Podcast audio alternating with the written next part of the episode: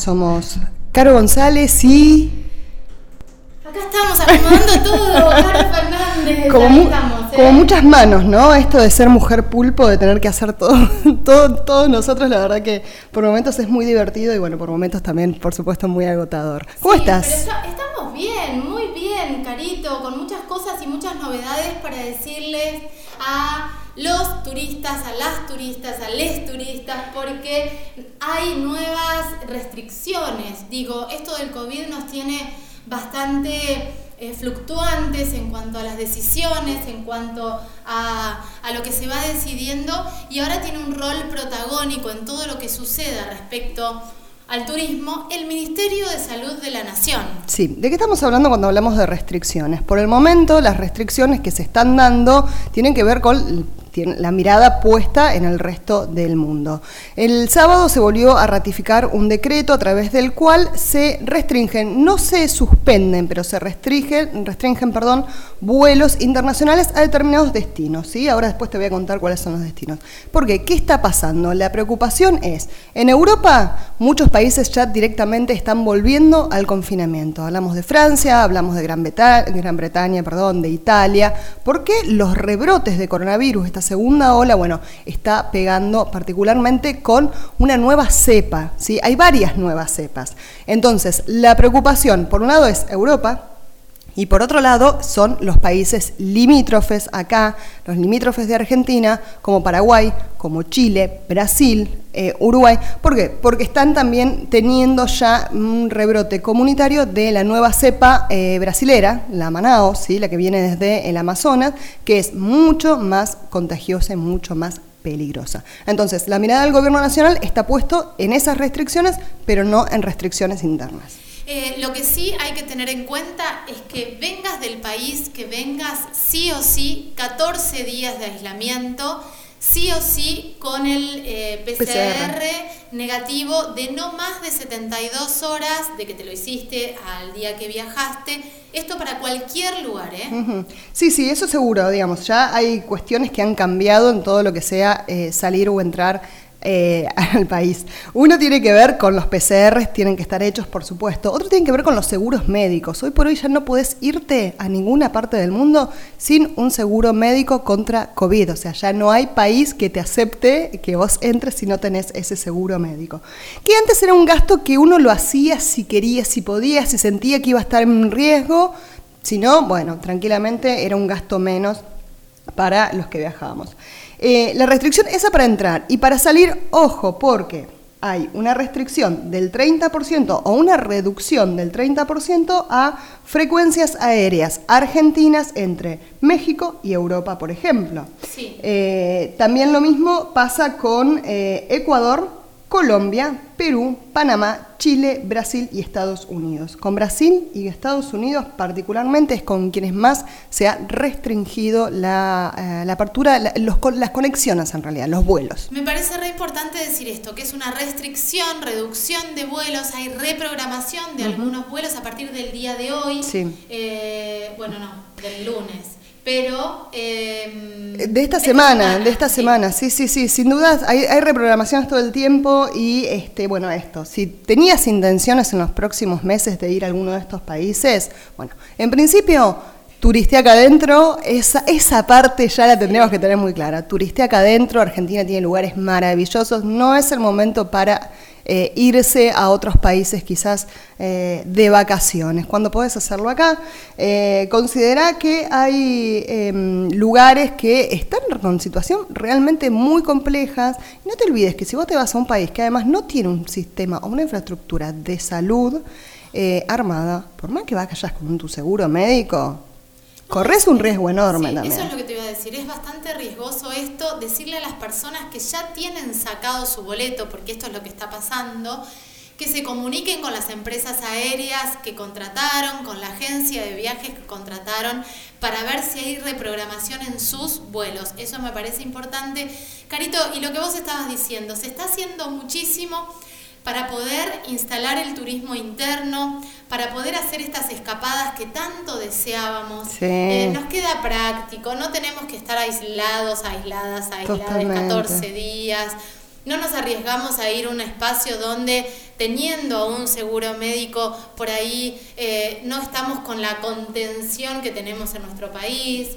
Entonces, em, sigo. Sí. Eh, entonces me parece re importante esto, que nos quedemos acá y que disfrutemos. Bueno, pongo un poquito de música. Dale, vamos a escuchar un poquito de música y cuando volvemos vamos a hablar con eh, una de las cosas que tanto nos gusta a nosotros, que es hablar de vinos. ¿Y por qué hablamos de vinos en esta época particularmente? Bueno, porque estamos en fecha de vendimia. Qué hermoso, vamos a hablar de vinos y de vinos rionegrinos. Y de vinos rionegrinos, que es lo mejor. Bueno, mientras tanto, respira.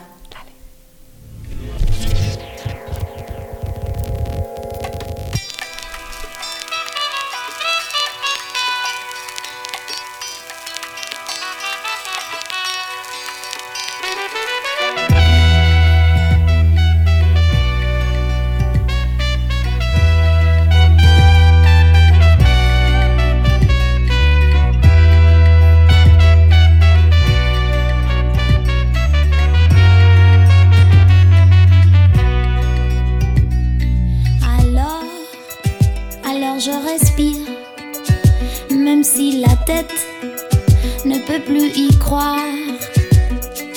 Alors, alors je respire. Et même si le cœur ne bat plus pour moi, aïe, aïe.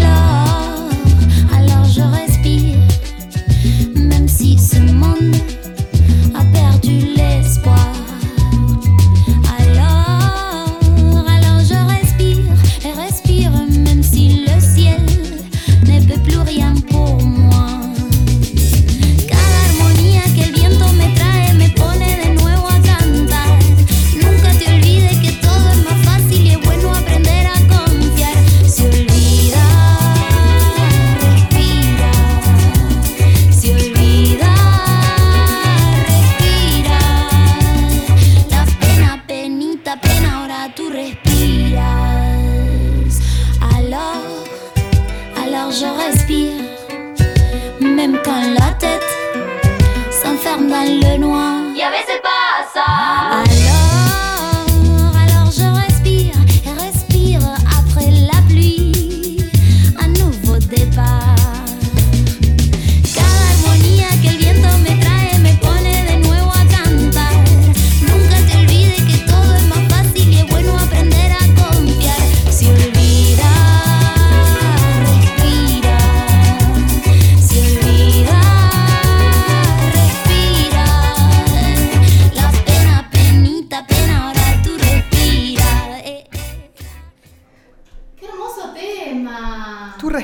Pena, penita, pena.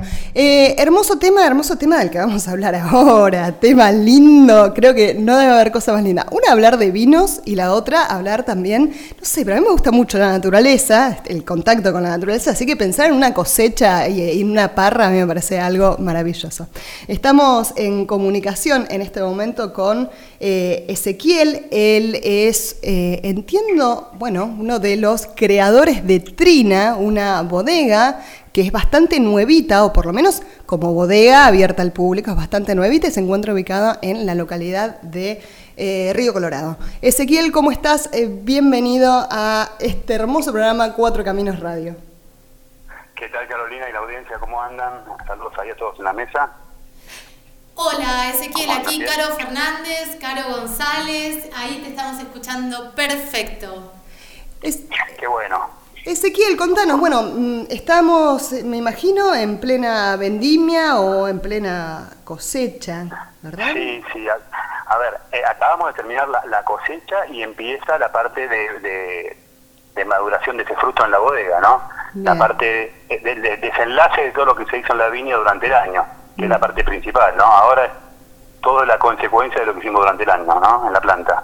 Hermoso eso y me parece que es como cuando tenés un proyecto y ya lo ves terminado y ya, ya le empezás a contactarte con, con, lo, con lo concreto de todo este proceso que es larguísimo. Eh, contanos un poco, Ezequiel, ¿desde cuándo tienen la bodega? Eh, imagino que hoy vemos los vinos a la venta, pero tiene un proceso muy largo atrás, ¿no? Claro, claro. Bueno, uno cuando empieza a hacer vinos es siempre pensando en largo plazo, porque vos imaginate que eh, empieza la poda o empieza el trabajo en la viña y ese vino uno lo va a conocer en dos o tres años, en los vinos que buscamos nosotros. Claro. Así que es todo muy a largo plazo. Nosotros empezamos con el proyecto en el 2013, fin del 2013, y durante cuatro o cinco años nos dedicamos a hacer todo lo que es la viña, eh, todo lo que es la parte productiva. Y después, en el 2018, y casi en el, casi en el principio del 2019, comenzamos a construir la bodega eh, con el perfil de, lo que queríamos hacer, ¿no? Una bodega boutique acá, en el sur, con, cosas distintas, ¿no? A lo que el mercado ofrece o cosas que, sean bien autóctonas del lugar, ¿no? De resaltar lo que se llama el terroir, ¿no? Ah, decís esto y ya nos estás, nos estás tentando y mucho, Ezequiel. Bodega Boutique, contanos un poco eh, cuál es la uva que están utilizando, cuál es el vino, cuál es la, eh, a ver, la joyita que tiene Trina. Mira, eh, Trina eh, lo que buscamos en Trina es, eh, a ver, este es un proyecto exportador, ¿no? Que nació, yo me dedico a la exportación, me dediqué a hacer, hace más de 20 años, me dedico a la vitivinicultura y siempre en mercados exteriores. Y bueno, y la realidad es que la Patagonia y, más aún eh, todo lo que es el Malbec es lo que busca el mundo de Argentina. Que uno puede hablar en el mundo de, Mendoza, de Argentina, pero Patagonia la conoce todo el mundo. Y lo que buscan de Argentina es Malbec, porque la realidad que eh, el mejor lugar donde se da el Malbec es acá en Argentina. Para otras cepas existen otros mercados. Entonces lo que, lo que hicimos hincapié fue en tener buenos Malbec distintos y lo que jugamos acá en la chacra, como tenemos tres tipos de suelos muy diferentes, que toda la parte del río, tenemos, damos vista al río, es todo un arenal, que tenemos un, espaldero que, que nace unas características muy concentradas, ¿no? Imagínense que uno cuando tira un balde de agua en la arena desaparece rápidamente. Entonces estas plantas, ¿qué hacen? Acumulan, guardan, porque no saben cuándo viene el próximo agua. Después muy diferente, tenemos una parte de arcilla, que es todo lo contrario, ¿no? Es que es regada, están cómodas, porque saben que dura esa agua. Y después una parte mezcla, que tenemos mucha piedra calcárea con arena y arcilla, ¿no? Entonces esos tres diferentes Malbec es lo que proponemos, jugamos a hacer blend de Malbec. Bien, vos hablabas, bueno, obviamente mercado externo, ¿qué hay para el mercado interno? ¿Qué trabajan ustedes? Porque entiendo que además tienen un restaurante. Sí, sí, a ver, eh, eh, todo todo comienza por tasa, siempre el mercado externo es, el último escalón. Nosotros tenemos que afianzarnos, estamos eh, recién en, la primera etapa de, de los proyectos. Bien, si bien hace tres años que hacemos vino, al principio fue experimental y hoy ya sabemos que es el perfil que buscamos en nuestros vinos. Tenemos en la, en la chacra tenemos unos, cuadros de, uva muy antiguas, muy antiguas, de más de 70 años, eh, que están equilibrados, entonces eh, vamos jugando con eso. Eh, entonces el mercado interno nos sirve perfecto para ir testeando el perfil del consumidor. Es más, acá tenemos un restaurante en, la bodega, entonces de primera mano podemos ir sabiendo, ¿no? un ida y vuelta, un feedback con, la, con el consumidor para ver qué, qué, por dónde va. Si bien uno, esto no, es, no puede seguir modas, porque uno cuando hace vino busca el mejor eh, perfil que pueda dar de, sus plantas, pero eh, sirve para hacer pequeños, ¿no? pequeños tintas, pequeñas pinceladas de, cosas de, lo que quiere la gente, ¿no? Eh, Ezequiel, si alguien de la provincia de Río Negro, si algún turista quiere va a Río Colorado y quiere conocer la bodega, ¿tienen armado un circuito para que conozcan la bodega, para que puedan pasar un día ahí? Sí, mira, lo que estamos ofreciendo eh, es eh, sábados y domingos hacemos, eh, tenemos un restaurante que abre, que hace una visita guiada y después una degustación de pasos los sábados a la noche y domingo al mediodía es degustación de carne al, al, fuego, también con todos los pasos en vino. Y después para grupos armamos visitas guiadas, ¿no? Para que puedan venir, conocer la bodega, a ver de qué se trata. Bien. Eh, hoy estamos en eso. Y la tercera etapa del, proyecto es tener una hostería para que bueno, también la gente pueda quedar cerca. Bien, bien, ambicioso. Interesante igual también que lo planteen en Río Colorado, por ejemplo, que no es un destino eh, turístico por lo menos todavía consolidado, ¿no? Es como bastante emergente. Eh, totalmente, pero somos la puerta de la Patagonia. Es la realidad que hay muchísimas cosas para hacer, no solo la boya trina, sino hay un montón de productores de, cosas hermosas, está bueno para visitar, también la bajada para el río en kayak espectacular, eh, hay, muchas cosas lindas para hacer, entonces nos pareció que una bodega en el medio de todas esas cosas lindas para hacer es, algo nuevo para un montón de ciudades que hay por acá, que, que está lindo venir un fin de semana. Es hermoso lo que estás diciendo. El otro día Caro me mostraba fotos de Río Colorado. De hecho, la compartimos, las compartimos. Sí, sí, sí, las compartimos en la revista digital, por eh, supuesto. Exacto, en la revista digital. Eh, y siendo rionegrinas, también nos sorprendemos de estos destinos emergentes que son espectaculares. Poder darles una vuelta de tuerca, un valor agregado como es la bodega, el restaurante, este recorrido, me parece fantástico. Te hago una consulta, porque todo lo que se hace en todos los rubros y en el turismo, por supuesto que también, eh, necesitan un, respaldo, una difusión, un acompañamiento. ¿Existe un acompañamiento del Estado, de los gobiernos municipal, provincial, nacional, en todo lo que se va haciendo?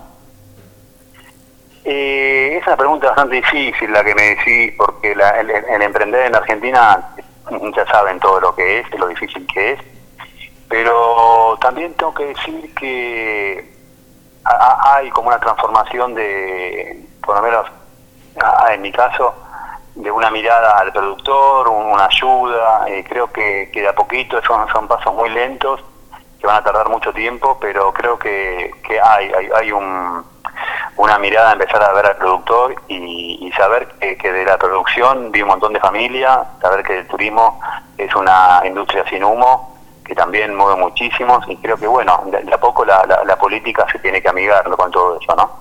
Bien, por último, eh, te consulto, acá en la comarca Viedma Patagones, ¿podemos encontrar eh, vinos de la bodega Trina? Todavía no, pero ya próximamente sí. Con el tema de la pandemia, medio que estamos acá bastante alejados, ¿no? Y se frenaron un montón de visitantes que venían a buscar vino, eh, eh, representantes. Entonces, por medio también, que fue algo muy lindo, recalcar también el Ministerio de Producción sacó un, una, una, una, normativa para poder vender vino, eh, se llama vino en, en, origen, que entonces cada uno del pueblo, la gente cercana puede venir a la bodega con su damajuana, con su envase de 3 o de 5 litros, y bueno, y damos un vino joven, un vino salió del tanque, y nos y lo lindo de esto es que, bueno, que uno se da la, la, la, felicidad de que todo el pueblo empieza a tomar un vino rico, un vino del pueblo, un lugar que, que acá hay mucha historia, ¿no? Todos, todos, todos tienen algún tío, algún abuelo, alguien de la familia que, que participó en Vendimia, porque esto era toda la comarca, todo esto era eran viñedos, ¿no? Claro. Entonces eh, existe una, una, una linda historia, entonces como que eh, más, más que bien, más que, tomar vino, sino es como una, una, una tradición que empieza a volver, ¿no? Colega, servirse el vino, charlar un rato y, y, acercar al consumidor directamente, ¿no? Al productor. Seguro. Bueno, el, el tema de Damajuana es, eh, yo me acuerdo, mi familia viene desde San Juan y era muy, muy normal el, el, manejarse con la dama Juana para ir a buscar el vino a la chacra que estaba ahí, ¿no? A dos cuadras. Excelente. Sí, sí, sí. sí, y a poco que vaya volviendo. Eso, que vaya volviendo, tal garantiza, cual. Garantiza calidad, ¿no? Que, que lamentablemente eh, la dama Juana eh, tiene una denominación mala, una denotación que la gente piensa que es todo berreta, pero sin embargo, en su momento eran los vinos de la bodega auténticos, y después, al no poder embotellar, al, al salir una ley que se podía embotellar fuera de origen, es donde sucedió la, la, incomodidad del producto, pero sí. cuando uno hace un vino genuino en cualquier envase es lo mismo. Aparte sabes dónde Entonces, lo estás comprando, que es fundamental, ¿no? Porque uno en el supermercado no, no, o sea, puede ver una etiqueta, pero la etiqueta no te garantiza el lugar de donde viene. Claro, entonces el envasado, las gracias que volvió el embotellado en origen, eso, eso puede certificar que lo que dio la bodega es lo que lo que está tomando el consumidor, ¿no? Totalmente, totalmente. Hermoso esto que estás contando de las damajuanas. Yo tendría un gran riesgo en lo personal de traerme unas damajuanas, porque imagínate que me dure como una botella y estamos en problemas. te cortó, no te, no te estoy escuchando. Menos mal, no me escuchaste. Menos mal porque, porque atentaba contra mi buena, buena fama. Buena reputación. ¿Cómo, cómo, cómo? No, que, que hacía un chiste, digo, el riesgo de tener la damajuana es que te engolosines y que por ahí eh, te lo tomes todo. Ah, bueno, bueno, no, no está mal, no está mal. A ver, nosotros somos orgánicos y biodinámicos, entonces la verdad que eh, es mejor tomar esto que, que algún jugo, bueno, sin querer ir a otro lado de la industria, pero la verdad que no, sin sintéticos, ¿no? Una buena copa por día está comprobado, ¿no? Que es antioxidante, que es muy bueno para el corazón. Sí, claro que sí. Estaríamos antioxidadas con Caro. Eh, Ezequiel, eh, aquí expectantes para, para poder viajar y conocer la bodega o para poder recibir una caja de tus vinos. Sí, sería excelente. Bueno, si algún día podemos hacer un sorteo también para una de las botellas con otra audiencia. Perfecto, Estamos dispuestos, ¿eh? Hermoso, hermoso. Ezequiel, te agradecemos muchísimo que hayas estado acá en este programa Cuatro Caminos y acordate, nos podés buscar también en las redes sociales, ya vamos a estar más en contacto seguramente. Muchísimas gracias por tu conocimiento y por traerlo acá. Por favor, gracias, eh, que siga muy bien. Saludos a toda la audiencia. Muchísimas gracias. Bueno, estábamos, ahí estábamos en, ahí. Río Colorado.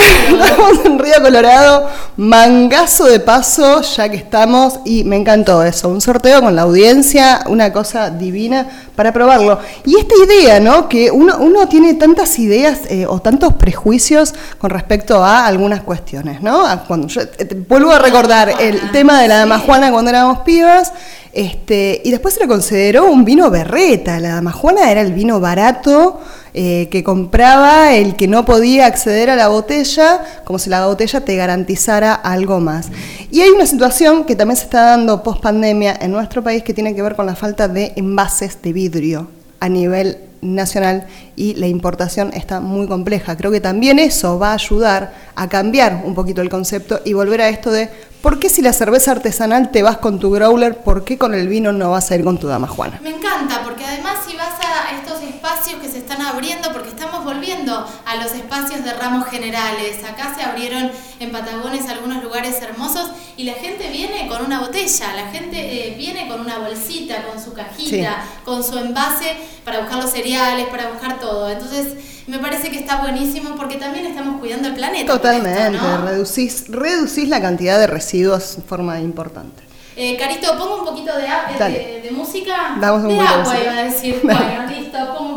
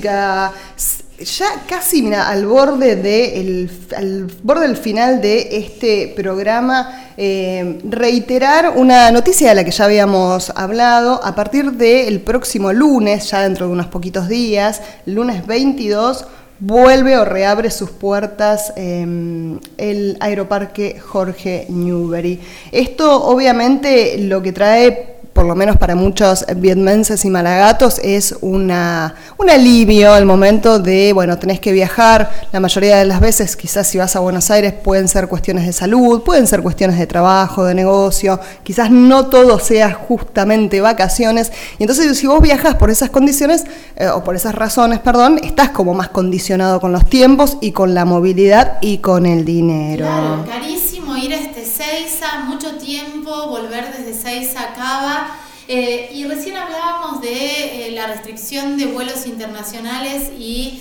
eh, esta posibilidad de viajar acá, en casa, en nuestro país. Bueno, ahora con el Aeroparque, está buenísimo. Está buenísimo, está buenísimo. Además, ¿sabes qué? recién estaba pensando esto, ¿no? Luego de pensar que solamente viaja el que necesita cuestiones de salud.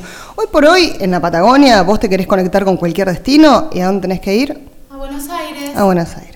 Lo cual no está bueno, pero por otro lado es, si en Aeroparque, o sea, si el avión de Viedma te deja en Aeroparque, el mismo Aeroparque te tomas otro avioncito para irte a algún otro lugar a ser turista. Bueno, no está tan mal. La cuestión es que estuvo siete meses cerrados Aeroparque, un montón de tiempo, y en ese tiempo se construyó una pista nueva, totalmente nueva, o sea, se quitó, dinamitó la que estaba antes y se construyó una nueva de 60 metros de anchos y casi 2.700 metros de longitud y también tuvo una, una, pista que era muy muy vieja. Déjame buscar el año en la que había sido construida, pero en el 74. No, perdón, en la década del 40 había sido construida esa pista y había tenido una pequeña remodelación en el 74. Y mm, ahora es nueva pista y además hay toda una remodelación en el sector internacional, así que bueno, tenemos un nuevo aeroparque o por lo menos una lavada de cara importante, eh, no, es, menor eso. No, no es menor y me quedé pensando en algo que tenemos que hablar en algún momento en este, en este programa, que es una lucha desde hace un montón de tiempo la conectividad. No puede ser que tengamos que ir a Buenos Aires para dirigirnos, por ejemplo, a Calafate. A Ushuaia, claro, tal cual. Es tremendo, me parece que es un tema pendiente. Que seguramente es un montón de plata empezar a pensar en que no todo pase por Cava, pero es una necesidad porque también habla del turismo. Y, más que un montón de plata, es un montón de intereses para ir en contra, digamos. Yo no creo que sea solamente una cuestión de eh, hay que poner plata para hacer obras, porque el gobierno nacional hace obras, pero a ver, ¿con qué mirada hacemos las obras? ¿Cuáles son las obras que hacemos? ¿Y por qué este tema nunca está en agenda? Bueno, atrás de eso seguramente hay intereses mucho más poderosos contra los que nadie quiere ir. Bueno, terminamos siempre los programas hablando de lo mismo.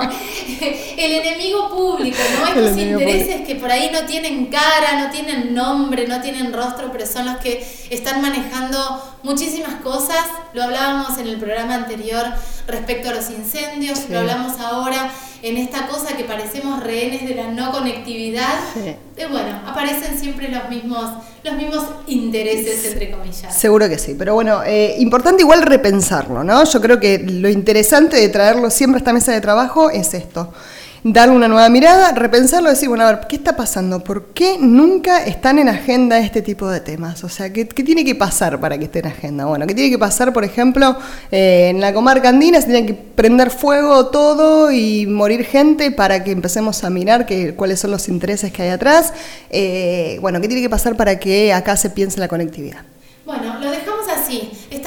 Poder hacernos preguntas aquí en Cuatro Caminos, www.unicacontenidos.tv, en la 96.1 jueves 20.30, sábados 11 horas y vamos a sumar seguramente otro horario para las personas que nos quieran escuchar al mediodía. Es buenísimo. Es buenísimo, al mediodía sería genial, la verdad que ah, tenemos todos los públicos cubiertos. Sí, totalmente. Y ahora que mi amiga se puso a hacer fitness y estas cosas raras, que llega en bicicleta, bueno Imagínense que con un vino encima es bastante jorobada la cosa, así que eh, vamos a disfrutar también de mediodías. Parece, te lo vamos a estar informando en unos días nada más. Carito, ¿nos reencontramos la semana que viene? Nos reencontramos el próximo jueves entonces para hacer Cuatro Caminos Radio volvemos a reiterar, obviamente las redes sociales, no nos olvidemos, nos puedes buscar en Facebook y nos puedes buscar en Instagram como 4 con número, caminos.única contenido contenidos y en Twitter nos encontrás como eh, cuatro caminos ok. Recomendar de nuevo la revista digital que está preciosa también en unicacontenidos.tv. Nos vamos, que tengan un excelente fin de semana. Chao.